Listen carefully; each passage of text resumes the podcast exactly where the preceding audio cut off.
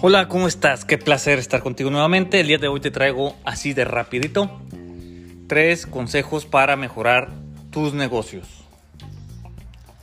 Cabe mencionar que este podcast nació hace dos años o tres, ya no me acuerdo, con la idea de ayudar a emprendedores a mejorar sus negocios o a desarrollar dichos negocios. Entonces, pues por razones ajenas y porque la vida sí lo dispuso, el, el podcast ha tomado otros giros, pero volviendo a las raíces del por qué hicimos este podcast, aquí te van nuevamente tres consejos que quizá te ayuden a generar dinero, a no perder dinero y a captar la atención o retener la fidelidad de tus clientes.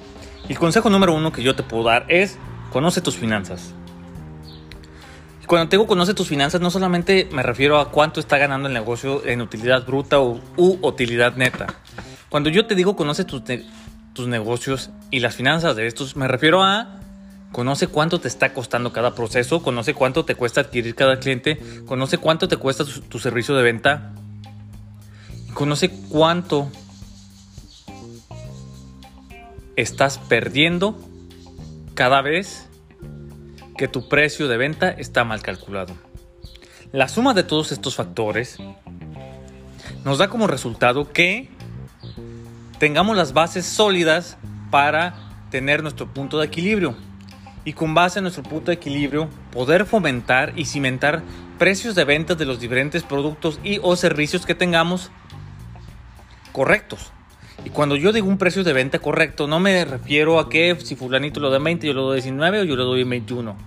Me refiero a aquellos precios de venta que nos permiten solventar ese punto de equilibrio, cubrir esos costos, cubrir otros gastos extras que a veces no contemplamos y a la par generar una utilidad real que nos permita crecer a nuestro negocio.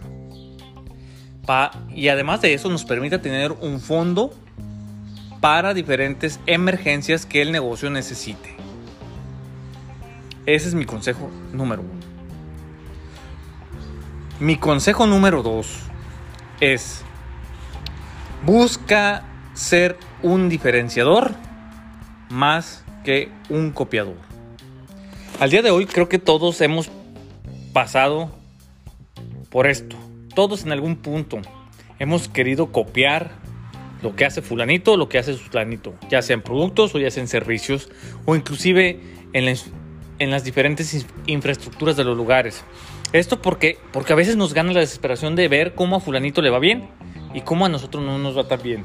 Mi consejo aquí es, mejor busca la manera de diferenciarte de la competencia. Diferencia tus productos y servicios en una forma en la que te enfoques exclusivamente en el tipo de cliente que quieres, en la edad, el tipo de cliente que necesita tu lugar y para el cual lo estás diseñando.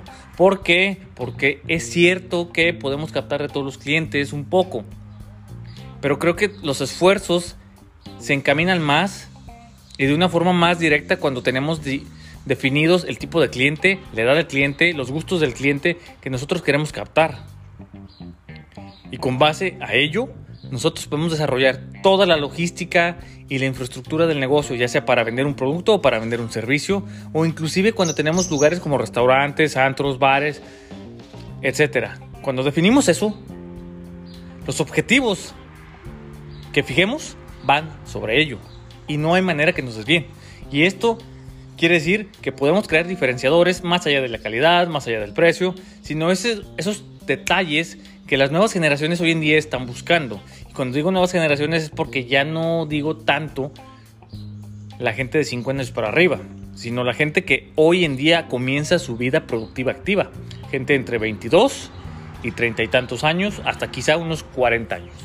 Esos son los nichos más competitivos y los cuales la mayoría de empresas quieren captar su atención en un mundo que, por cierto, está sobresaturado de información y captar la atención cada día se vuelve más caro y más difícil. Busca un nicho, enfócate, crea diferenciadores. Un diferenciador puede ser, por ejemplo, la música que pone el lugar de fondo, algún trago, comida, etcétera, producto o servicio que no exista en un plano cercano hacia donde te encuentras tú el servicio postventa puede ser poca madre, que te ayudará un chingo porque conozco servicios postventa que están de la chingada. El servicio al cliente ya no es un diferenciador porque es algo que todo el mundo esperamos, por eso estamos pagando. Pero esos plus, podría decirte que también puedes generar cadenas de valor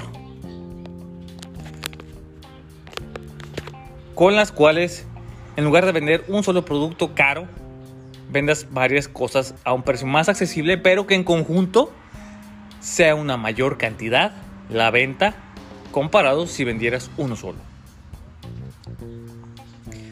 Tercer y último consejo por el día de hoy, porque no te quiero aburrir. Tu imagen, papá, mamá, gente chingona de los negocios. La representación de tu imagen o la imagen de tu negocio es la cara que le estás dando al cliente. Por lo cual, hoy en día en el mundo ultra mamador y fashionista y superficial, si no tienes una buena presencia, realmente no estás en el mercado. Si no estás en redes sociales, TikTok, Instagram principalmente, no estás compitiendo al nivel de tus competencias. Al nivel de tus competencias. O de tus rivales o como lo quieras ver. Enfócate en crear una imagen, paga por un buen branding, paga por unas buenas fotos. Métele varo a la publicidad. ¿Por qué? Porque el que no habla no vende. Y una forma de vender es llegar a otras personas. Y hoy en día el boca a boca ya está muy limitado. Entonces utiliza las herramientas que te proporcionan este tipo de herramientas digitales y de plataformas digitales como lo son Instagram, Facebook, Twitter, TikTok para alcanzar más clientes potenciales y luego genera un proceso de venta idóneo que te permita ese cliente potencial convertirlo en un cliente real. Y luego, cuando satisfagas las necesidades o caprichos de ese cliente real, que te recomiende boca a boca y luego creas una estrategia para hacerlo fiel a tu marca, a tu negocio y que éste te recomiende y traiga más personas. Pero, pues métele varo, papá. Porque realmente nada que valga la pena es gratis. Y hoy en día la atención, como te lo dije anteriormente, es lo más difícil de captar y por ende lo más caro. Pero sin clientes no hay ventas, sin ventas no hay dinero. Entonces, ojo ahí. Espero te haya gustado este capítulo, no tan cortito, pero no tan largo.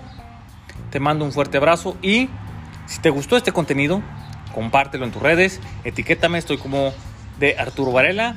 Estoy en Instagram, estoy en Facebook y pues nada más. Saludos a todos, nos vemos en el próximo episodio.